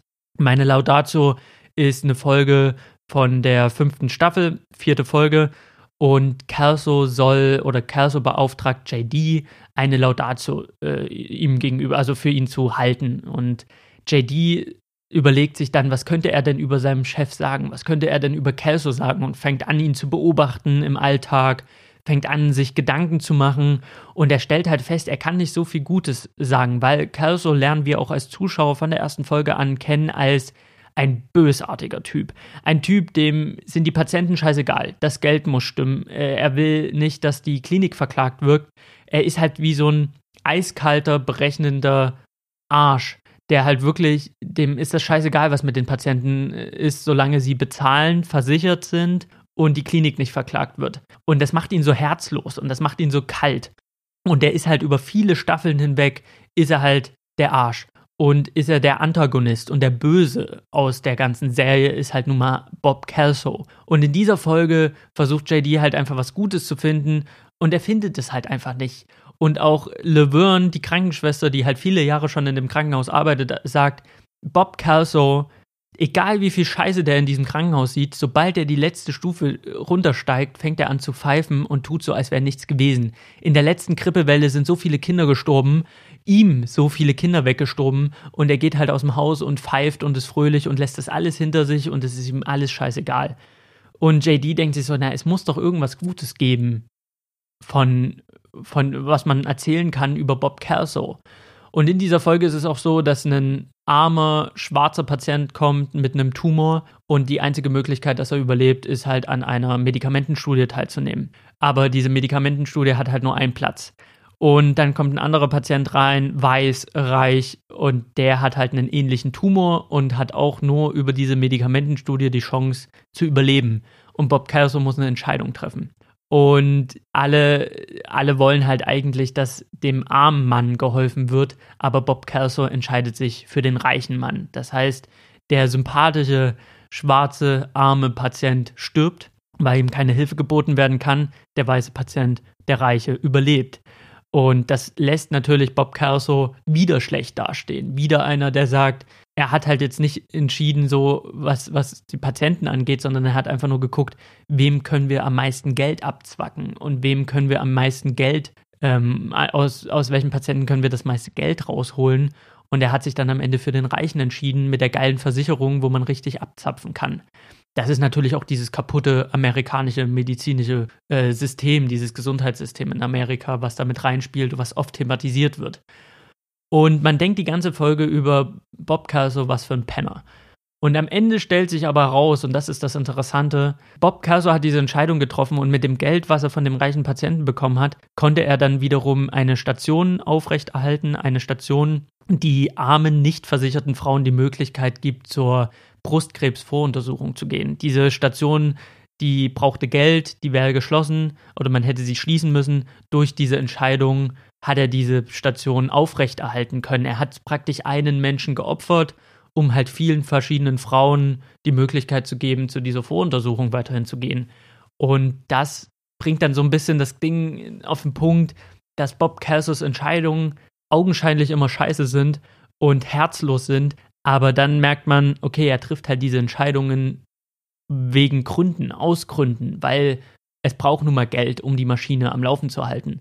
Es braucht Geld. Die Klinik darf nicht verklagt werden, weil das halt ein Riesenproblem ist. Und das ist dann auch das, was im Verlauf dieser Serie immer wieder deutlich wird, dass Bob Kelso kein Arsch ist, sondern Bob Kelso einfach Entscheidungen treffen muss, die nicht jedem, jedem gefallen, die nicht jeder äh, entscheiden kann. Und er muss halt einfach Entscheidungen treffen und das fasst JD am Ende der Folge perfekt zusammen. Er trifft Entscheidungen, die er selber nicht, also die JD nicht treffen würde wollen. Nämlich so eine schwere Entscheidung wie, wer kriegt die Medikamentenstudie, wer darf da mitmachen. Und ich entscheide mich für den Reichen, weil dann geht die Station auf. Das ist natürlich, man kann dann natürlich darüber streiten, diskutieren, wie realitätsnah das ist, aber diese Message finde ich halt sehr, sehr stark, weil man gerade oft auf Leute guckt in Entscheidungspositionen und sich immer wieder denkt, so, was ist denn das für ein Hirnriss? Und wieso haben sie sich so entschieden? Und das ist doch übelster Scheiß. Und da muss man doch bekloppt sein, wenn man diese Entscheidung trifft. Aber man in den seltensten Fällen dahinter guckt und sich anguckt, wieso haben sie diese Entscheidung getroffen? Oder welche Konsequenz hat diese Entscheidung? Das finde ich auch in, wenn wir das mal ein bisschen weiterfassen, in der Politik halt immer ganz interessant. Wir sehen oft Politiker und wir kriegen oft einen Hals, wenn wir die Entscheidungen der Politik sehen und uns denken, was ist denn das für ein Rotzkack, so was die da entscheiden? Es macht überhaupt gar keinen Sinn, ohne so wirklich zu das Gesamtbild zu kennen und zu wissen, wieso haben sie sich jetzt dafür entsch entschieden, gab es dafür vielleicht einen Grund, ist vielleicht irgendeine Komponente, die wir nicht im Bild haben, die dafür gesorgt hat, dass der Politiker oder die Person in der Entscheidung sich so entschieden hat, wie sie sich entschieden hat. Und das macht halt Bob Kelso in dieser Folge so unfassbar menschlich dann wieder auch, weil die Folge auch damit endet, dass er auf dieser Treppe steht und normalerweise macht er jetzt den letzten Step auf der Treppe und fängt an zu pfeifen und tut so, als wäre nichts. Und er hält halt inne und er geht diesen Weg und er fängt halt nicht an zu pfeifen, weil es ihm dann doch nahe geht, weil er dann doch ein Mensch ist und weil er dann doch nicht diese eiskalte Maschine ist.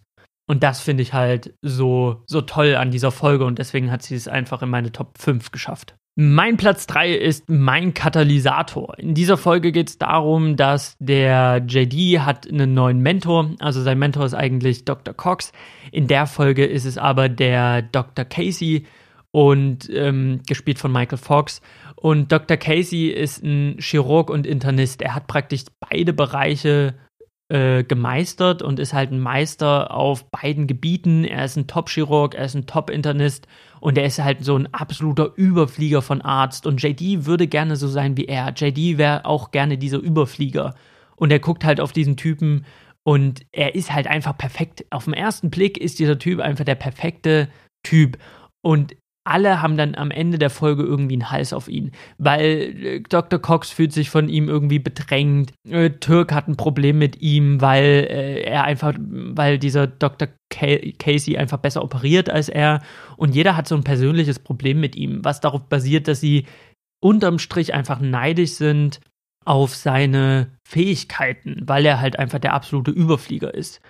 Und die Folge endet damit, dass JD ihn konfrontieren will. Er möchte seinen ganzen Frust an ihm auslassen und er sieht halt einfach, wie Dr. Casey sich die Hände wäscht nach einer Operation und er wäscht sie immer und immer und immer und immer wieder. Und JD beobachtet ihn dabei, wie er sich immer und immer wieder die Hände wäscht und dann reden die auch miteinander und dann äh, entscheidet sich JD dafür, ihn nicht da mit seinem Scheiß zu belasten und JD entscheidet nicht, äh, seinen ganzen Frust an ihm auszulassen. Und auch Türk und Dr. Cox, die ihren Frust wiederum an ihm auslassen wollten, die entscheiden sich dann nochmal um. Weil sie sehen halt diesen absoluten Überflieger an diesem Waschbecken, wie er sich immer wieder die Hände wäscht. Und mh, mm, sie stellen halt alle fest, so, der ist vielleicht der absolute Überflieger, aber der hat halt auch massive Probleme, weil er massive Zwangsneurosen hat und er halt einfach eine Störung hat. Er hat einfach, er ist halt einfach gestört. Er hat ein Problem. Er hat ein tiefes, tiefes psychologisches Problem und mit diesem Problem hat er zu kämpfen und das sagt er auch JD. Er sagt, ich werde mir heute noch mehrere hundert Male die Hände waschen, bevor ich diesen Raum verlasse. Und er hat einen totalen Nervenzusammenbruch aufgrund seiner Zwangsneurosen. Und JD stellt dann halt einfach fest, okay, der ist der absolute Überflieger, aber auch er hat sein Päckchen zu tragen. Auch er muss damit irgendwie, muss mit seinem Leben leben und muss mit sich leben. Und das ist alles andere als perfekt. Und diese Folge hat es einfach in meine Top 5 geschafft, weil ich das sehr, sehr gut von mir kenne. Weil ich dazu neige, mir Menschen anzugucken, die augenscheinlich mehr erreicht haben als ich und mir denke, das hätte ich auch gern vielleicht nicht genau das, was die haben, aber ich wäre auch gerne weiter. Das habe ich, wenn ich in ein neues Team komme und feststelle, dass Redakteurinnen und Redakteure nicht so viel älter sind als ich und ich bin dort als Praktikant. Und ich bin mitten im Studium und ich denke mir so, dort wo die sind, die sind so alt wie ich, dort wirst du nicht mehr hinkommen, weil du jetzt noch ein Jahr studierst, wenn du fertig bist, bist du 27. Dann bist du mit deinem Studium fertig und dann fängst du erstmal an, vielleicht mit einem Trainee ein Jahr, dann bist du 28, dann bist du Redakteur mit 28. Das sind drei Jahre länger, die du gebraucht hast, als diese Menschen, die dir jetzt gerade was beibringen, die jetzt schon fünf Schritte weiter sind als du. Und dann gucke ich immer drauf und denke mir, boah, ich wäre gern weiter. Oder ich sehe YouTuber und denke mir ganz oft, okay, den Content, den die bringen, das ist nicht, das ist, das bin nicht ich. Und das ist auch nicht eine Zielgruppe, die ich bedienen würde wollen. Und das ist nicht mein, das ist nicht meine Welt. Trotzdem sehe ich diese Menschen und erkenne an, was für einen enormen Erfolg die haben. In einem Alter, wo ich mir denke, der ist 25 und der wohnt nicht mehr in einer WG. der hat sein eigenes Haus, der hat vielleicht sogar seine eigene Firma und der zieht sein Ding durch, der zieht seine Leidenschaft durch, der weiß genau, was er will und der zieht durch und hat Erfolg damit und du suchst jetzt gerade die nächste Wohnung, du bist in der WG und du bist Student und du wärst gerne weiter und du wärst gerne besser, als, als du es bist. Und ich bin 26 und habe damit immer wieder zu strugglen und ich merke dann halt auch, dass ich das verromantisiere und dass ich das nicht nur verromantisiere, also, sondern dass ich halt auch so diese Person dann, ja, keine Ahnung, ich gebe dieser Person dann so äh, einen Stellenwert oder denke mir dann immer so, ah, Stellenwert ist falsch, ich denke mir dann immer so, boah, ich wäre gerne da und ich wäre vielleicht auch gerne diese Person an dieser Stelle, weil krass. Aber das ist falsch, weil ich vergesse und das ist auch das, was ich dann immer wieder nicht im Blick habe, dass diese, diese Menschen haben halt auch ihr Päckchen zu tragen. Ein Päckchen, was ich nicht kenne und was ich vielleicht auch gar nicht wissen will. Äh, dass diese Menschen ein Päckchen zu tragen haben und auch ihr, ihre Last, die sie mit sich rumschleppen und dass ich vielleicht doch nicht tauschen möchte. Weil so ein Erfolg auch immer einen Preis hat. Und weil ich meinen Weg gegangen bin und es war schon gut so, dass ich den Weg so gegangen bin, wie ich gegangen bin. Natürlich wäre ich gerne weiter, aber ich kann die Zeit nicht zurückdrehen und ich kann die Zeit aber auch nicht vordrehen und dabei jung bleiben, sondern ich bin so alt, wie ich bin und mein Weg ist, wie er ist und ich kann daran nichts ändern. Und ich glaube, das sollte man sich immer vor Augen führen. Wenn man an den Punkt kommt, wo man anfängt, Erfolg zu neiden oder wo man anfängt, einen Menschen zu sehen und sich zu denken, so, okay, wieso kann der alles? Das ist doch, das ist doch Kacke, dass der alles kann. Das ist doch Kacke, dass bei ihm alles läuft. Und da vielleicht auch einfach mal bedenken, so, okay, man weiß nicht, was hinter den Kulissen stattfindet. Und man weiß halt eben nicht, was, was Phase ist. Genauso wie bei einem Dr. Casey. Dr. Casey ist ein Überflieger. Und das kann auch manchmal nerven, wenn man so einen Überflieger hat und sich denkt, oh, alles, was der anfängt, anfasst, wird zu Gold. Alles, was der macht, ist perfekt. Aber der Typ hat halt eine Zwangsneurose. Oh, der, das ist sein, sein Beutel, den er schleppen muss. Und ich habe das selbst in kleineren Umfelden, so im, im, kleineren Umfeld, wenn ich da meinen Kumpel sehe, mit dem ich jetzt seit einiger Zeit befreundet bin, und ich sehe einfach, wo er schon ist.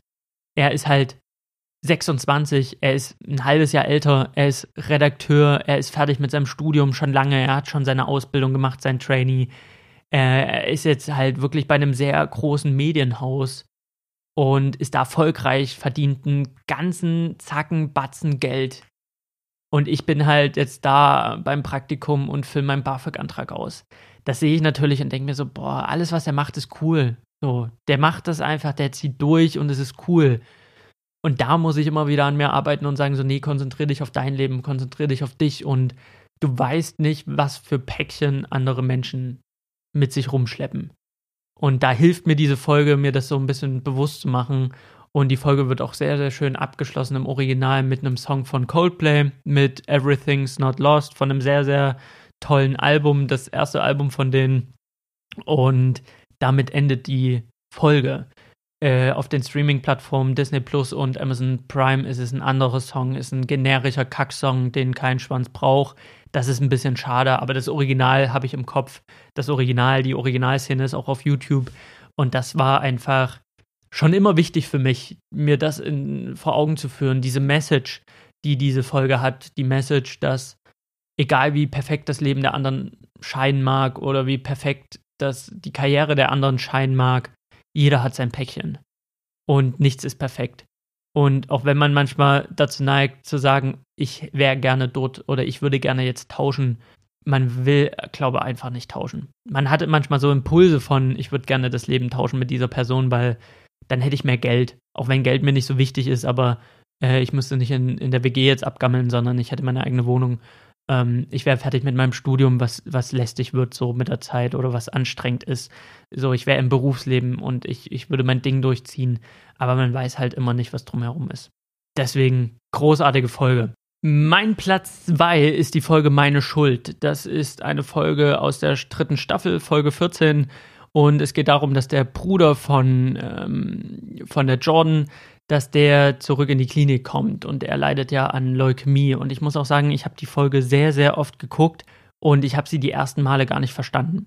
Also ich habe schon verstanden, worum es geht, aber ich fand sie sehr konfus inszeniert. Also die Inszenierung, der Faden, der da durchgeht, ist schon sehr, sehr konfus. Aber sie hat es auf meinen Platz 2 geschafft, weil ich es so toll finde, dass man diese Folge beim ersten Mal gar nicht so, so kapiert in, in ihrer Gänze und dass man bei jedem, bei jedem wiederholten Gucken, bei jedem Mal, dass man diese Folge nochmal sieht, findet man Details und findet, man, man steigt so Stück für Stück hinter diese Folge. Also man muss diese Folge bestimmt drei, vier Mal sehen, um sie in ihrer Gänze zu verstehen. Also auch die Details zu entdecken und zu kapieren, wie sie aufgebaut ist. Sie ist sehr konfus, aber sie ist so eine, sie, sie reift mit der Zeit und mit dem wiederholten Gucken reift sie heran und ist dann halt praktisch meine Folge 2, weil es darum geht, dass äh, Dr. Cox JD äh, beschuldigt, äh, verkackt zu haben bei einem Patienten und deswegen mit ihm halt auf Kriegsfuß ist und ihm die Schuld gibt an dem Tod eines Patienten und man denkt die ganze Zeit, dass es halt irgendein No-Name-Patient ist, bis dann herauskommt, dass es sich um den Bruder handelt, um Ben der gespielt wird von Brandon Fraser, der halt einfach während der Folge, am Anfang der Folge verstirbt und dann als Hirngespinst von Dr. Cox ihm praktisch begleitet. Und da gibt es so viele Details, wie zum Beispiel in vergangenen Folgen sagt Ben in einer Szene mal, ja, ich werde mein Leben lang diese Kamera mit mir führen und solange ich lebe, wird diese Kamera um meinem Hals hängen. Und als er dann gestorben ist und praktisch als als Geist und als Hirngespinst von Dr. Cox ihn durch die Folge begleitet, muss man darauf achten, hat er die Kamera nicht mehr um. Und das ist eigentlich der erste Hinweis, den man natürlich beim ersten, zweiten Mal gucken, äh, merkt man diesen Hinweis nicht. Man sucht immer so, okay, ab wann ist Ben, weil er am Anfang der Folge lebt er und irgendwann ist er ja dann nur noch als Hirngespinst zu sehen.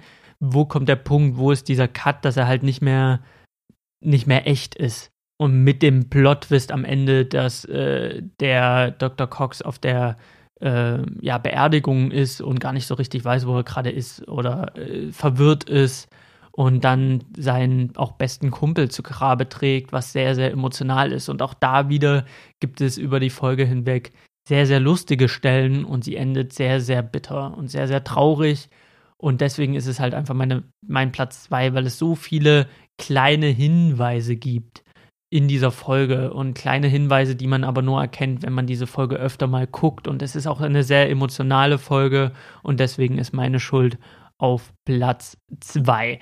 Auf Platz 1 ist mein Mittagessen mit Dr. Cox, weil es lange Zeit meine absolute Lieblingsfolge war, mit Abstand meine Lieblingsfolge war. Ob es das immer noch ist, weiß ich nicht, aber weil sie halt so einen hohen Stellenwert äh, hatte und weil der Phrase-Song lange Zeit auf meiner MP3 war, auf meiner MP3-Liste, war das so mein, meine Lieblingsfolge.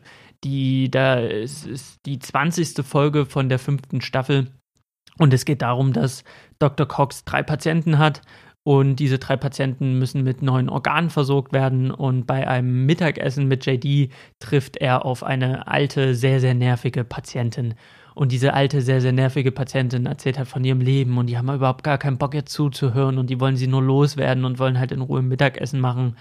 Und am Ende verstirbt diese äh, Patientin oder diese ehemalige Patientin und sie gehen davon aus, dass sie Selbstmord begangen hat, weil sie halt auch unter Depressionen litt und JD macht sich auch Vorwürfe, dass er ihr beim Mittagessen nicht so wirklich zugehört hat, weil er hätte ja als Arzt herausfinden müssen im Gespräch, dass was mit ihr nicht stimmt und Dr. Cox sagt ihm ganz klar, ey, du darfst dich nicht für, für Todesfälle verantwortlich fühlen, mit denen du gar nichts zu tun hattest. Sie ist nicht ins Krankenhaus gekommen, um Hilfe zu suchen, sondern wir haben sie zufällig auf der Straße gesehen und da ist sie uns über den Weg gelaufen und da können wir halt nichts machen. So, sie hat uns genervt, wir wollten in Ruhe essen, End of Story, jetzt ist sie tot. Und sie war halt Organspenderin und sie spendet ihre Organe an die drei Patienten von Dr. Cox. Und Dr. Cox macht keine weiteren Tests mit den Organen, sondern er verschiebt die Organe zu den Patienten. Die, den Patienten geht es auch am Anfang besser und am Ende sterben alle drei an Tollwut.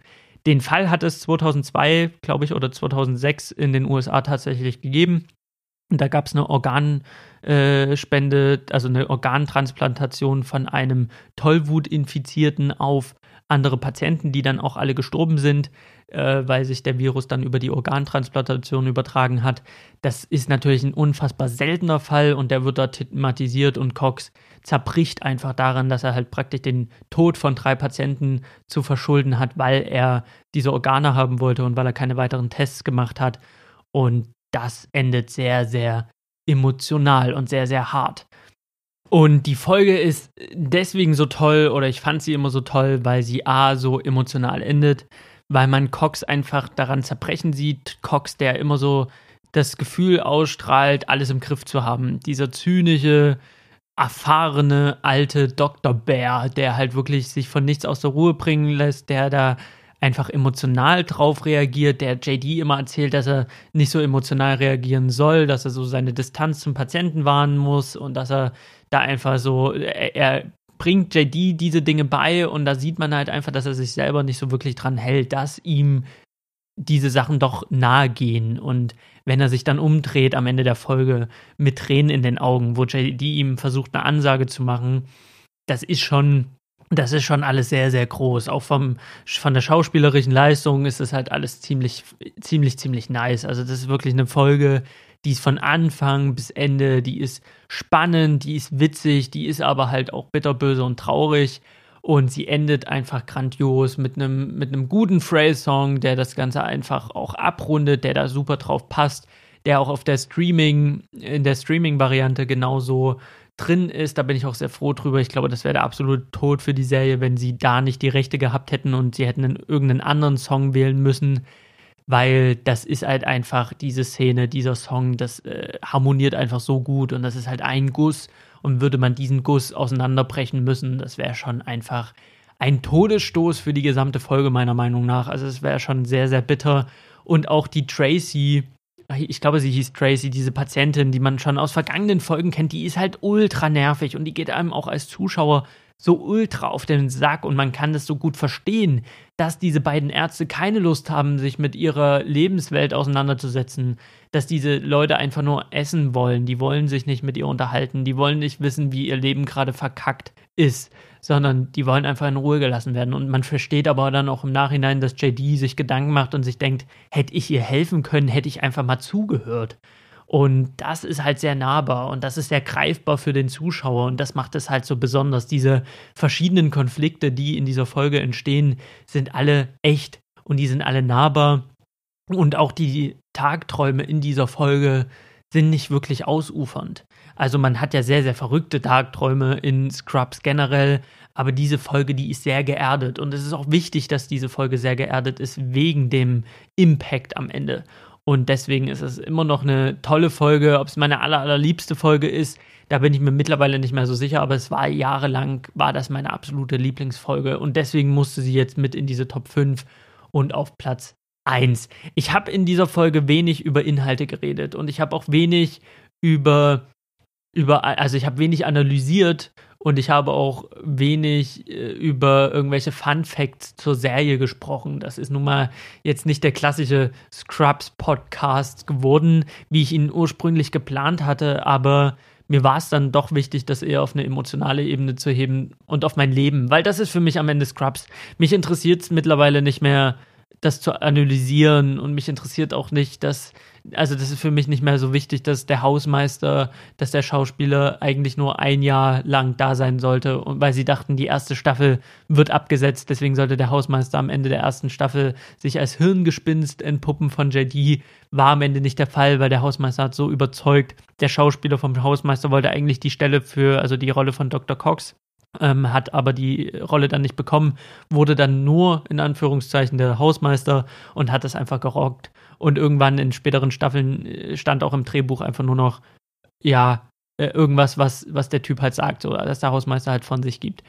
Um, ähm, und viele, viele seiner Gags sind halt einfach improvisiert. Das sind natürlich coole Fun Facts und nicer Fun Facts, aber das ist für mich nicht Scrubs. Für mich ist Scrubs einfach das, was ich in dieser Folge erzählt habe. Das ist das Emotionale, das ist diese Verbindung mit meinem Leben, das ist die Verbindung mit meiner ersten Freundin, mit meiner Pubertät, mit all diesen Erfahrungen, die ich gemacht habe und auch viele, viele weitere Geschichten, die ich in diesem Podcast aus diversen Gründen nicht aufschlüssel, weil sie dann doch ein bisschen zu krass sind. Auch die sind verbunden mit Scrubs. Und es läuft oft darauf hinaus oder lief darauf hinaus, dass ich krasses Zeug erlebt habe und dann beim Nachbeben, der Tag später, wo man alles sacken lassen muss, da war einfach Scrubs da. Und mit all den Fehlern, die diese, diese Serie hat und so schlecht wie sie gealtert ist und auch wenn sie aufgrund des gedrehten Materials äh, sieben Staffeln lang nicht auf meinen 55 Zoll Fernseher passt, weil sie vom Format falsch gedreht ist und weil sie qualitativ einfach auf keiner Streaming-Plattform wirklich gut aussieht, also das Bild einfach nicht gut aussieht. Trotzdem gucke ich diese Serie gerne und trotzdem habe ich diese Serie in mein Herz geschlossen und trotzdem wird diese Serie immer vielleicht die wichtigste Serie meines Lebens sein, mit all ihren Fehlern, mit all ihren Macken und auch wenn sie halt nicht mehr das ist, was sie früher mal war, ist sie trotzdem immer noch das Allerbeste.